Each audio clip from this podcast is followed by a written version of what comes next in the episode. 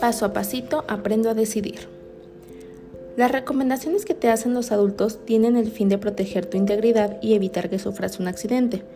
Por ahora, muchas de tus acciones requerirán el consentimiento, la autorización y el apoyo de las personas que te cuidan en tu casa o en la escuela.